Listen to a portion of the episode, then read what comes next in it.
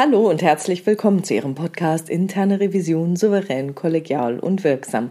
Hier ist wieder Silvia Pohani und ich freue mich, dass Sie dabei sind.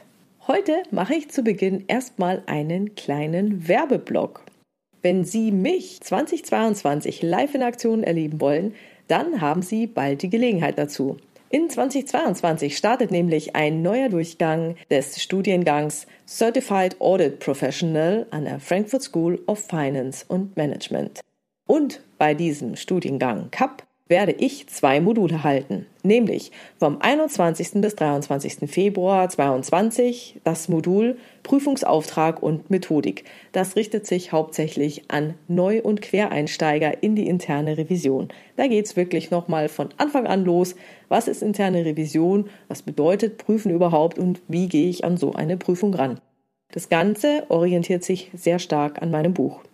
Dann halte ich zwischen dem 5. und dem 7. September 2022 das letzte Modul dieses Studiengangs Revision und Kommunikation. Und da kommen die ganzen kommunikativen Aspekte aus meinem Buch nochmal vor. Dieses Modul eignet sich für jeden, also egal ob Neueinsteiger oder super erfahren. Je mehr Erfahrung, umso besser, denn dann haben Sie die besseren Fragen, dann haben Sie nämlich auch schon mehr Erfahrungen gemacht. Und vielleicht haben Sie so ein Thema, wo Sie sagen, Mensch, das passiert mir immer wieder, ich komme nicht weiter, dafür hätte ich gerne eine Lösung. Dann ist dieses Modul genau das Richtige für Sie. Ja, und dazwischen, zwischen dem Februar und dem Septembertermin, finden die anderen Module des Certified Audit Professional statt, nämlich Zukunftstrends für die interne Revision, Digitalisierung, Agilität und Dynamisierung. Das dritte Modul ist IT-Prüfungen auf Basis von COBIT. Das vierte das interne Kontrollsystem, Analyse und Redesign des IKS. Das fünfte Modul beschäftigt sich mit Financial Audit, das sechste Modul mit Fraud Know-how für Revisoren. Und wie gesagt, dann kommt das siebte Modul Revision und Kommunikation, selbstbewusst und situationsgerecht kommunizieren.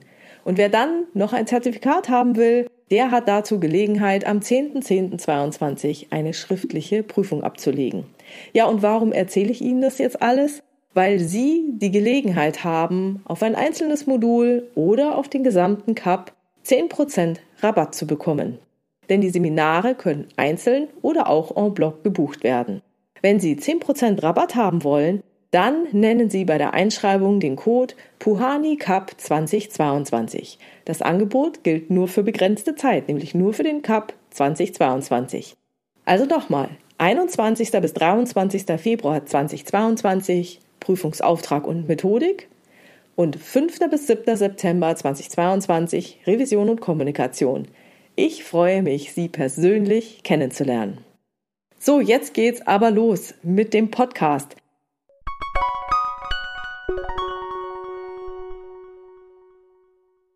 Heute geht es um das Thema Einarbeitung. Von außen betrachtet hört sich die Aufgabe der internen Revision ja wirklich einfach an. Dachte, dass es ja nicht so schwierig sein kann.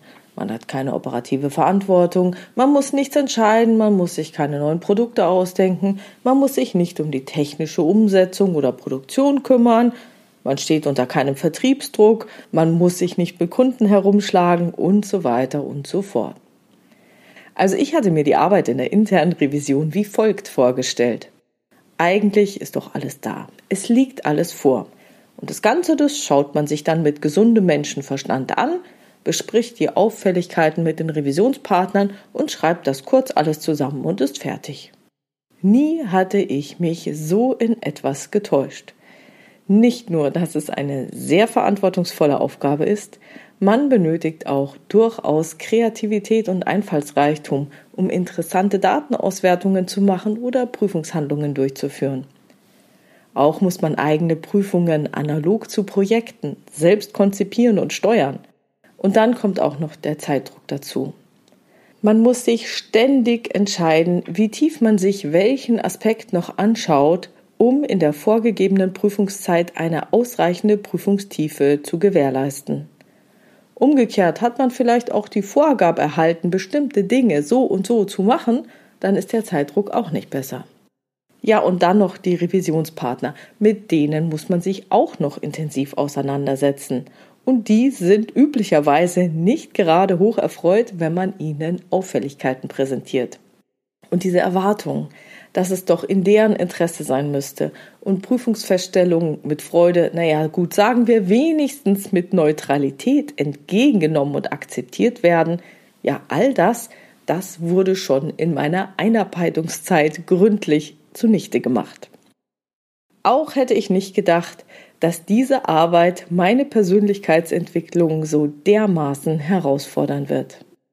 Meine Motivation, in die interne Revision zu wechseln, war damals zu verstehen, wie ein Unternehmen jetzt tatsächlich funktioniert, weil das hat mir mein BWL-Studium noch nicht so richtig beigebracht. Und diesen Punkt erreichen wir Revisoren auch. Doch danach kommt man in so eine Phase, in der man überlegt, wieso es eigentlich trotz all dieser identifizierten Schwächen und Risiken dennoch funktioniert. So, jetzt aber zurück zum Thema Einarbeitung. Darum geht es auch in dem Artikel Todesangst kann man nicht simulieren aus der SZ vom 26. November 2021 von Fabian Thomas. In dem Interview mit Polizeidirektor Gerhard Wolf, der in Nordrhein-Westfalen Polizistinnen und Polizisten ausbildet, geht es eigentlich primär um die Frage, wie Polizeischüler lernen, in brenzligen Situationen ihren Fluchtinstinkt zu unterdrücken. Besonders eindrucksvoll waren für mich jedoch die Erlebnisse des Polizeidirektors, da sie mich an meine eigene Einarbeitungszeit in der internen Revision erinnert haben. Er sagte, ich bin jetzt 41 Jahre im Dienst und kann mich noch erinnern, wie ich mit 19 Jahren im Streifendienst in Köln angefangen habe. Da war ich als junger Mann schon öfter mal überfordert. In meiner Ausbildung gab es kaum Rollenspiele. Heute ist das anders. Damals haben mir Kollegen gesagt, es dauert ungefähr drei Jahre, bis man alle Situationen mal erlebt hat. Mit jedem Jahr wird man ein bisschen ruhiger und erfahrener. Als ich bei den Spezialeinheiten war, hatte ich bei den ersten Einsätzen einen Tunnelblick. Mit zunehmender Erfahrung hat sich der Blick geöffnet und ich habe immer mehr Dinge wahrgenommen. Der Polizeiberuf ist ein Erfahrungsberuf. Man verbessert sich durch die Erlebnisse im polizeilichen Alltag. Deswegen haben wir in der Ausbildung einen Praxisteil, bei dem die Polizeischüler als dritter Mann oder dritte Frau mit erfahrenen Kollegen im Streifenwagen mitfahren. Soweit also zu diesem Artikel. Wie ging es mir? Ja, auch ich war öfter mal überfordert. Meine Einarbeitung in die interne Revision fand auch on the job statt. Auch mir sagte man, dass es gut drei Jahre dauern würde, bis ich ausreichend eingearbeitet sei. Rollenspiele habe ich nur viel, viel später in meinen zusätzlichen Ausbildungen als Wirtschaftsmediatorin, Coach und Beraterin geübt. Davon habe ich auch Jahre später noch sehr, sehr, sehr profitiert. Auch ich hatte in Prüfungsgesprächen einen Tunnelblick, der sich erst mit zunehmender Erfahrung geöffnet hat. Und auch für die interne Revision benötigt man Erfahrung, und zwar Erfahrung in der internen Revision. Deswegen gefällt mir diese Bezeichnung Erfahrungsberuf wirklich sehr, sehr gut. Wenn ich weitere Parallelen ziehe, dann frage ich mich natürlich, wie man die Einarbeitung in die interne Revision optimal gestalten kann. Gut, also die Aufgaben sollten immer herausfordernd, aber nicht überfordernd sein. Geben Sie den Neueinsteigern also nicht sofort eine Prüfungsleitung, sondern lassen Sie sie erstmal so lange wie möglich mitlaufen. Die ersten Prüfungsleitungen sollten Themen sein, die den Neulingen bereits bekannt sind, zum Beispiel, weil sie bei einer solchen Prüfung schon mal mitgeprüft haben oder weil sie vielleicht ursprünglich aus diesem Bereich kommen und wissen, worum es geht. Natürlich muss man diese Cool-Off-Period einhalten, alles klar. Aber achten Sie auf alle Fälle darauf, dass sich der Schwierigkeitsgrad nur langsam steigert. Denken Sie an einfache Themen, an bekannte Themen, an geringen Risikogehalt, denn wenn die Prüfung mal nicht so läuft, sollten da nicht gleich die großen Klopfer drin sein. Es sollte möglichst einfach sein, der Prozess an sich ist schon schwierig genug. Was noch gut ist, sind umgängliche Revisionspartner. Sie kennen doch Ihre Kollegen. Sie müssen sie ja nicht gleich zum größten Revisionsschreck schicken. Was auch gut ist, ist ein möglichst kleines Prüferteam. Wenn so ein Neuling in so einem Zehner-Team drin ist, dann geht er leicht unter. Also Zweier-, Dreier-Gruppen, die finde ich am Anfang gar nicht schlecht. Ja, und dann sollte es natürlich, wenn Sie international tätig sind, möglichst erst in der Muttersprache und erst später in einer Fremdsprache in die Prüfung gehen. Ja, und so weiter und so fort, was Ihnen noch alles einfällt.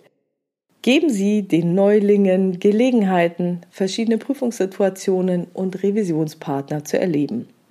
Lassen Sie sie an Sachverhaltsbesprechungen und Ergebnis- oder Schlussbesprechungen teilnehmen. Gerade wenn viel online durchgeführt wird, schadet ein weiterer stummer Zuhörer überhaupt nicht. Von daher können wir die Pandemie sehr gut nutzen, unsere Neulinge bisschen Mäuschen spielen zu lassen. Bei Gesprächen in Präsenz ist das etwas anderes. Wenn interne Revision dann mit riesiger Personalstärke auftritt, ja, dann ist da schon eine Erläuterung notwendig. Aber auch hier kann man die Anwesenheit von Neulingen kurz und knapp mit dem Thema Einarbeitung erklären. Nutzen Sie die Möglichkeit, mit Ihren neuen Revisionsmitarbeitern in Rollenspielen solche Gespräche einzuüben. Ich weiß, dass das im laufenden Geschäft wirklich schwierig sein kann, aber dafür gibt es ja auch Seminare, bei denen sowas geübt wird. Was Sie aber auf alle Fälle immer tun sollten, ist nach Gesprächen eine Nachbesprechung durchzuführen. Natürlich kann man so etwas systematisch aufziehen, das birgt aber das Risiko, dass es wie eine Mitarbeiterbeurteilung wahrgenommen wird und den wahrgenommenen Stress eher erhöht als senkt. Meiner Meinung nach genügt es aber schon, nach einer Besprechung eine kurze informelle Nachbesprechung zu machen. Je nach Gesprächsverlauf können Sie folgende Fragen stellen. Wie fanden Sie das Gespräch? Was ist besonders gut gelungen? Wo hat der Revisionspartner wie reagiert? Was hatten wir erwartet? Was war für uns überraschend? Was waren aus Ihrer Sicht die Knackpunkte? An welcher Stelle ist das Gespräch gekippt? Können Sie sich vorstellen, wodurch? Wie konnte der Revisionspartner wieder eingefangen werden? Welche Formulierungen des Revisionspartners hätten oder haben Sie aus der Ruhe gebracht? Wie ist es dem Kollegen oder Ihnen gelungen, sich davon nicht irritieren zu lassen? Wie konnte sich der Kollege elegant aus der Affäre ziehen? Bei all diesen Fragen ist es ganz normal, wenn die Neulinge hierauf zunächst nur wenig Antworten haben. Deren Fokus wird wahrscheinlich sehr, sehr stark auf den fachlichen Inhalten liegen und auf den Argumentationen. Das macht überhaupt nichts. Schildern Sie reihum die Eindrücke von dem Gespräch, auch Ihre eigenen. Heben Sie hervor, wie Sie das Gespräch einordnen und was aus welchen Gründen besonders gut gelungen ist. Üblicherweise entwickelt sich dann ganz natürlich ein Gespräch über die Gesprächsführung. Und selbstverständlich sollten Sie den gesprächsführenden Revisor niemals vor seinen Kollegen kritisieren oder irgendetwas, was er getan hat, als schlecht darstellen. Allerdings sollten Sie in seiner Anwesenheit darstellen, dass es sehr schwer ist, in so einem Gespräch selbst angemessen auf alles reagieren zu können. Das ist sehr, sehr schwer, so ein Gespräch selbst zu führen und da kann niemals alles klappen. Man kann die Reaktion des Gesprächspartners ja nicht vorhersagen. Von daher können Sie auch immer sagen, dass Ihnen in dieser Situation auch nicht viel mehr eingefallen wäre oder Sie auch nicht gewusst hätten, wie Sie hätten anders reagieren können. Wenn die Stresssituation vorbei ist, ist der Kopf ja auch wieder frei und dann kann man gemeinsam über mögliche Reaktionen nachdenken. Fragen Sie also, wie man mit der Situation sonst noch hätte umgehen können und erzählen Sie, welche Möglichkeiten Ihnen im Nachhinein noch einfallen. Erwähnen Sie unbedingt, dass es in Gesprächen keine optimal richtige Lösung gibt und man nur die Wahrscheinlichkeit für das Gelingen eines Gespräches erhöhen kann. Sicherheit gibt es diesbezüglich nicht. Man kann nur Erfahrungen machen und bei jedem Gespräch weiter dazulernen. Und das geht am besten, wenn man hinterher so ein Gespräch kurz nochmal reflektiert. So ermöglichen Sie Ihren Neulingen von Ihren und anderen Erfahrungen zu profitieren, ohne die Neulinge zu sehr unter Stress zu setzen. So, und das war's schon wieder für heute mit dem Thema Einarbeitung. Ich freue mich über Ihre Ideen, Gedanken und Kommentare auf meiner Webpage oder in der Xing- oder LinkedIn-Gruppe Interne Revision souverän, kollegial und wirksam unter dem Post zu diesem Podcast. Vielen Dank dafür. Wenn Sie eine Frage oder ein Thema haben, die Sie in dem Podcast gerne hätten, schreiben Sie mir gerne per Mail an info@puhani.com oder nutzen eines der Kontaktformulare auf meiner Webpage www.puhani.com. Sie wissen, ich habe dort eine offene, aber auch eine anonyme Variante für Sie vorbereitet. Vielen Dank fürs Abonnieren dieses Podcasts. Vielen Dank für Ihre Rückmeldungen und Ihre Bewertungen. Ich freue mich immer von Ihnen zu lesen. Bleiben Sie dran und hören Sie gerne wieder rein in Ihren Podcast Interne Revision souverän, kollegial und wirksam. Mein Name ist Silvia Puhani und ich wünsche Ihnen erfolgreiche Prüfungsprozesse.